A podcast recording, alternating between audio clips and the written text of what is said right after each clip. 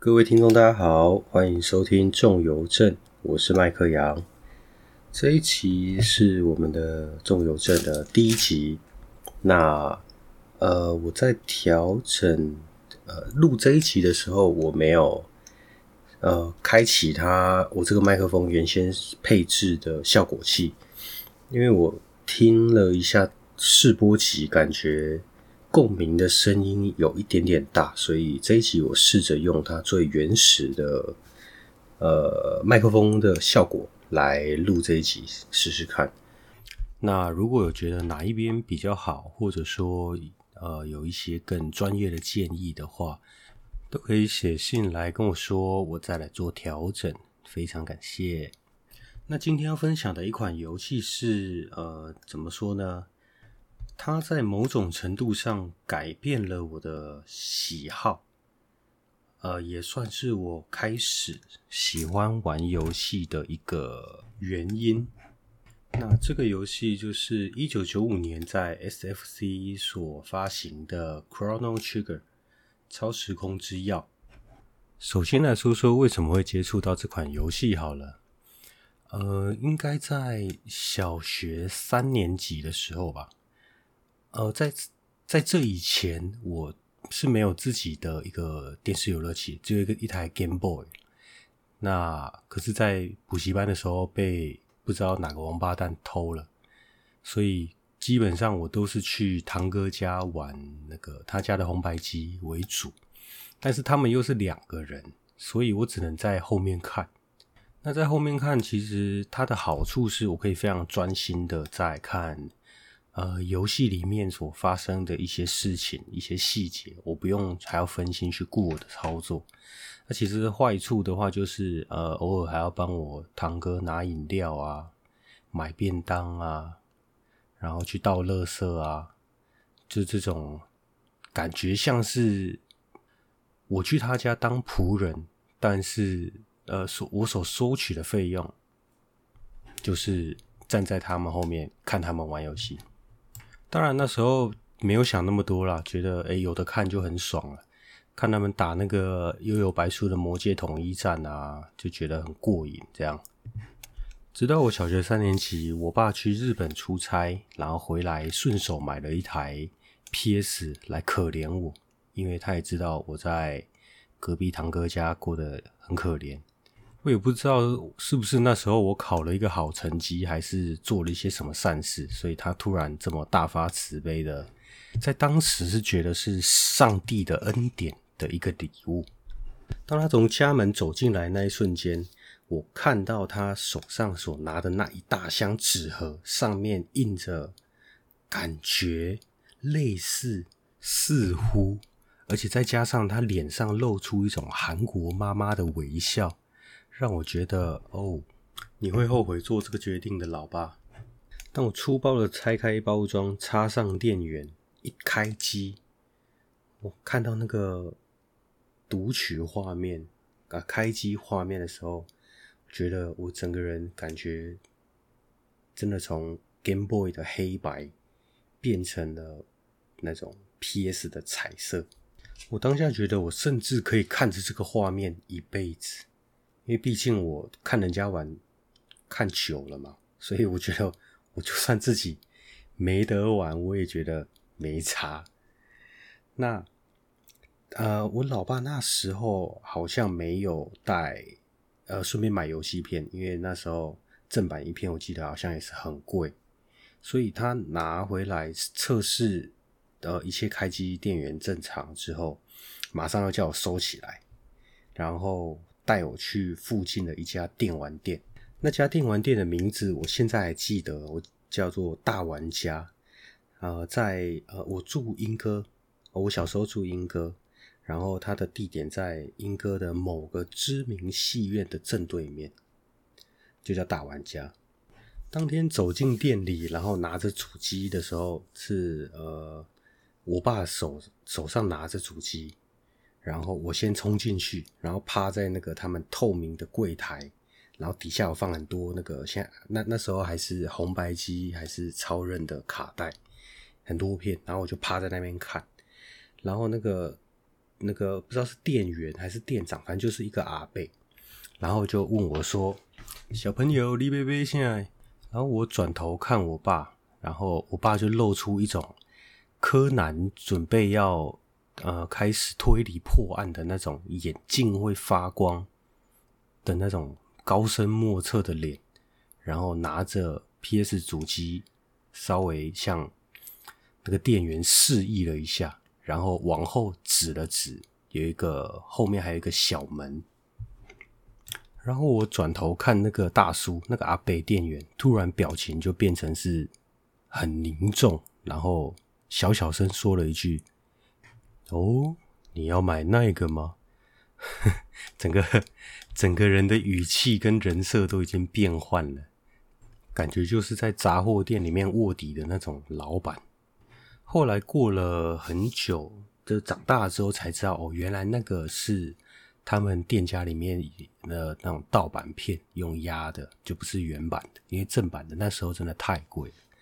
而且那时候的破解，呃，破解我记得是一千块，然后你只要成功破解之后，他们的那个片游戏片一片只要五十块，还是用那种塑胶袋装的。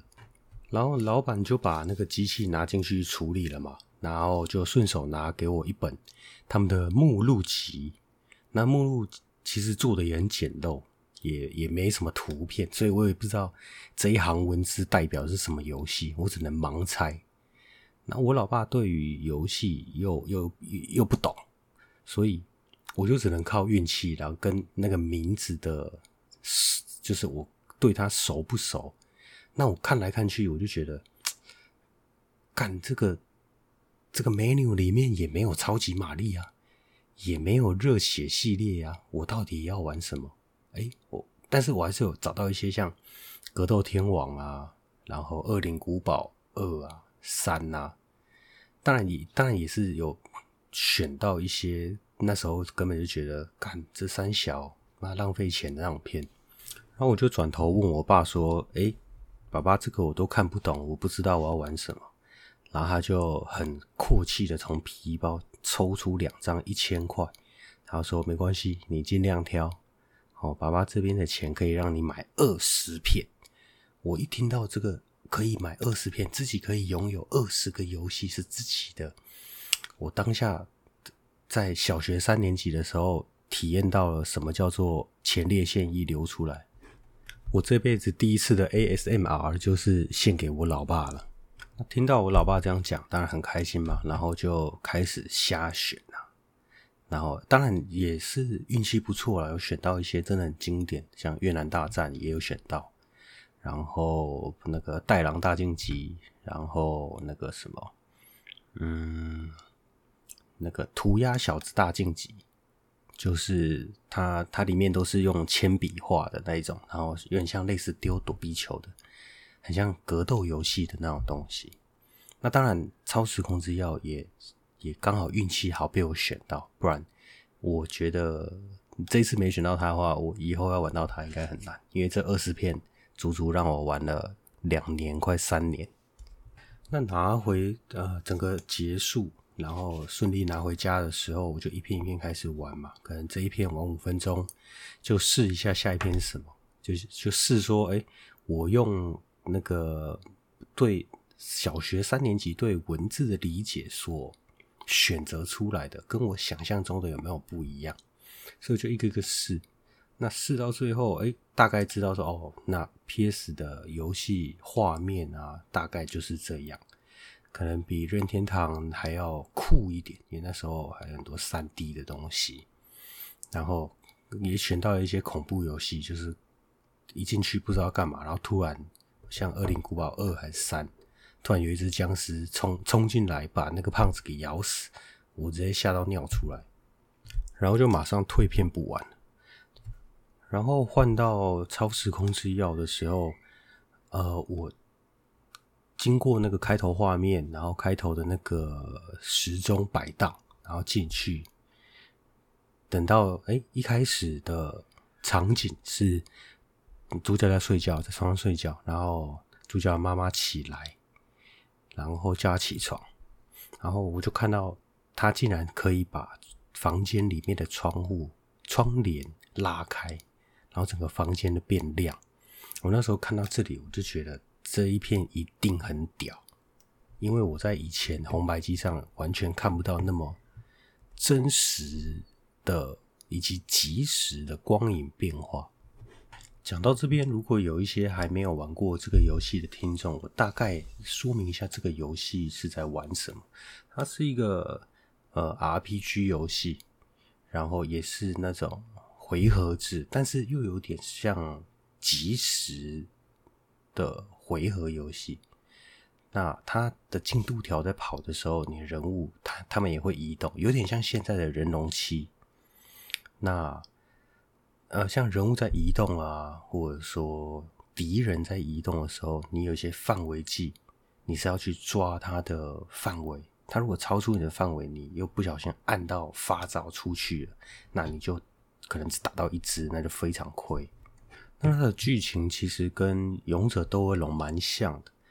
稍微再大一点查资料才知道，哦，原来那时候的那个《勇者斗恶龙》的制作人枯井雄二当初也是。啊，参与这个这款游戏的开发，然后，然后《七龙珠》的作者担任美术，然后故事本身在讲我们的主角克罗诺，他跟他的伙伴拯救这个世界的故事。因为这从六千五百万年前啊，在宇宙就飞来了一个外星生命体，叫拉沃斯。然后就飞到地心，一直在吸收地球的能量。那等到准备，呃，我记得是 AD 一九九九年的时候，它会吸饱能量之后，就整个爆发，把整个地球毁灭。那主角一行人也是因为一些事件，然后呃偶然的穿梭到了一九，哎，我记得是两千三百年的未来。那那那边的世界已经都是废墟，然后都是暴雪啊，然后呃都没有食物啊，然后在里面的一台机器才发现说，哦，原来在一九九九年的时候，这世界已经被毁灭，然后就展开那个拯救世界的勇者之路。那一开始我看到主角的那个人物立绘，我想说，看这不是达尔吗？像是那时候的那种吞食天地会有那种火凤燎原版，就已经改的他妈的不成人样了。当时我看到那个例会，我一直觉得，看这个一定又是那种改来改去的。但看在你的窗帘、你的房间会亮，我勉强继续玩下去。那一开始是呃主角妈妈把他叫起来嘛，然后好像是那时候的王国 AD 一千年。刚好有一个庆典，然后他老妈把他叫起来，叫他去参加庆典。一进到那个庆典的那一张地图之后的那整个音乐啊，或者说整个画面的移动啊，然后气球这样飘啊，我又觉得好像改成达尔也没差哦。然后在逛庆典的时候就，就诶。非常当然的，理所当然的遇到了我们的其中一位女主角，然后她也是理所当然的是，呃，是那个王国的公主，然后也理所当然的换上了便服，偷溜出来玩。之后又遇到另外一位女主角，呃，就是那个主角克罗诺的青梅竹马。那一样看到那例会，我就想说，干，我就说吧，那达尔这个不是布玛戴眼镜而已吗？想在那边骗。然后这个布玛呢，也刚好的是一个天才科学家。那时候在庆典上，在呃，算是展示他自己跟他老爸的发明。然后刚好主角跟那个逃跑公主逛到那边，然后哎。诶看到那个布马啊，好了，他他的名字叫路卡，刚好在征求有没有观众愿意自愿来试这一台那个一个新的传送装置，可以人从把人从一台机器传到另外一台机器，然后两个很近这样子。那逃跑公主看到之后也自告奋勇说：“呃，那那她来尝试。”然后她去试的时候，哎，第一次好像有成功，然后她再去试第二次的时候，那个机器刚好有那种故障的那个雷电，那时候看也是觉得超逼真的，然后就跟呃那个逃跑公主身上有一条项链。产生了一些磁场的什么交错还是什么反应，导致说整个机器故障，然后传送就把那个淘宝公主传送到不知道哪里去，然后刚好也留下了一个传送门在原地，有点像暗黑破坏神回城的那个传送门。那主角也很尽责的发挥他主角的功能，就自告奋勇直接跳进去，需要拯救他，然后。跳进去之后，就到了一个到处都充满着中世纪建筑啊，或者说呃穿着都是不是那种那时候的王国 AD 一千年的那种感觉。那时候玩到这里的时候，我就想，干完蛋了，里面全部都是日文，他们刚刚在讲三小，我没有一个字听得懂，所以我在这个时候就第一次关机换片。也很理所当然的就没有存档，因为根本就不知道存档长怎么样。所以那时候也是因为玩这个游戏，才呃真正学到说哦，哪一个日文的形状是 item 是道具，哪一个日文形状是 save，然后 loading，我记得都是三个日文字，就是 loading 跟 save 都是三个日文字。那时候就是用那种图像记忆法来记。然后那个魔法啊，然后像什么主角状态啊，应该要看什么，然后道具装备全部都是用瞎猜的，所以那时候玩的非常辛苦。可是这个游戏的细节又让我觉得跟其他的游戏不一样，它让我一直很想要继续玩下去，因为它很多设计都很酷，就像是。它也有一些小游戏，像那个 FF 七的那一种，呃，在逃出米德加的时候会有一段飞车追逐，它里面也有。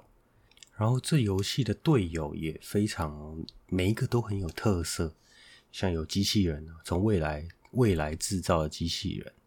或者说在史前六千五百万年前的一个原始人，一个女辣妹。最惊讶的一点，我最惊讶的一点就是。竟然还有魔王可以加入我的队伍，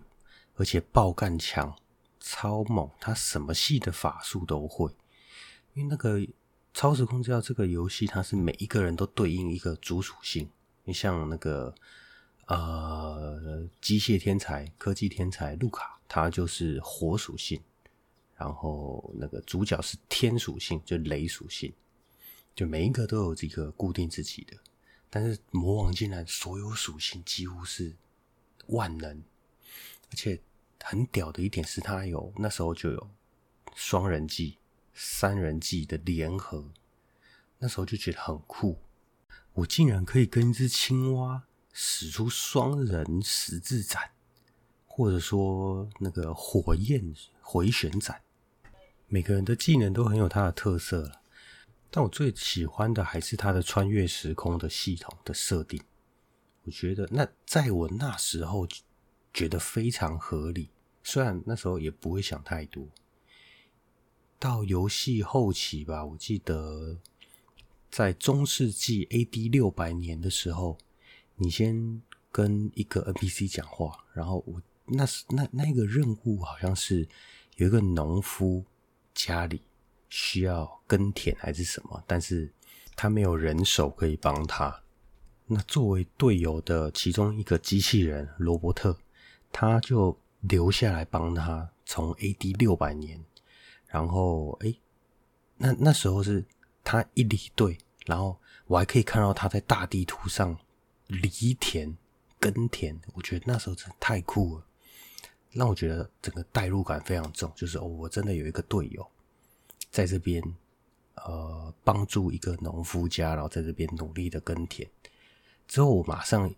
坐上那个时光机，然后回到 AD 一千年，就是一开始男主角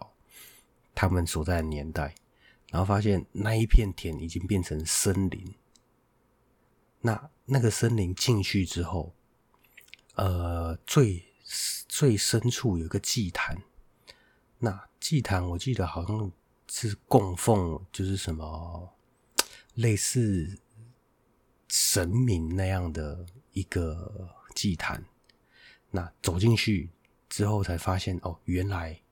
我们原本的那个队友机器人，他已经全身都老化旧化，然后躺在那边，已经都不能动。然后那个机器天才把它修好之后，他第一句话就是说：“哦，你们来了，我等你们四百年了。”我看到这里，我真的是那那那时候真的觉得非常难过，我竟然丢了一个。我的好朋友，我的好伙伴，在这边耕田耕了四百年，我真是畜生不如，猪狗不如。当下真的难过到，就直接定在原地，拿着手把这样放空，然后很难过，很难过。我觉得这游戏给我的代入感非常深。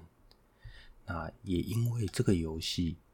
的一些时呃时空跳跃的一些元素跟那个因果关系，让我。之后，对于这种，呃，像跟时间有关系的电影、动漫，我都非常喜欢。例如那个《命运石之门》，这是我最喜欢的动画。然后《天能》，我也觉得很赞。然后《星际效应》，这一些都是跟时间旅行有关系的。那讲到时空旅行的话，我现在的工作是送货司机嘛，每天的路线都非常固定。那哎，有一天在开车的时候，我就想到说，现在晚上八点，我都在这个路口等红灯。那如果我在这边闯红灯的话，等于是我今天的八点已经在下一个红绿灯了。这不就代表我已经穿越平行时空了吗？在这边先声明一下，如果诺兰导演有听我的 podcast 的话。呃，建议他的《天能二》就是可以找我一起讨论讨论啦。那各位听众如果有不一样的穿越时空的方法，也欢迎来信跟我一起讨论。啊、呃，这一集就先到这边。那这个游戏其实还有呃，它里面本身还有很多非常有趣以及好玩，很值得你花时间再从头回去，再好好的静下心来体验这个作品。但是我觉得一个游戏一百个人玩，可能会有一百种不一样的体会，所以我是真的建议大家亲自可以去玩玩看。它的结局我记得也有非常多种，好像有十几种结局吧。那在当时一九九五年的游戏设计成这样，我已经觉得非常了不起了。所以如果我讲再多的话，就可能真的会破坏到你们的游戏体验了。那如果本身你很忙，没有时间玩游戏的话，在 YouTube 上面其实也有很多有关于这个游戏的讲解，或者说有实际游玩的影片，非常推荐大家去花点时间来好好的欣赏这个作品。那这集今天就先聊到这边，那谢谢大家收听，谢谢，拜拜。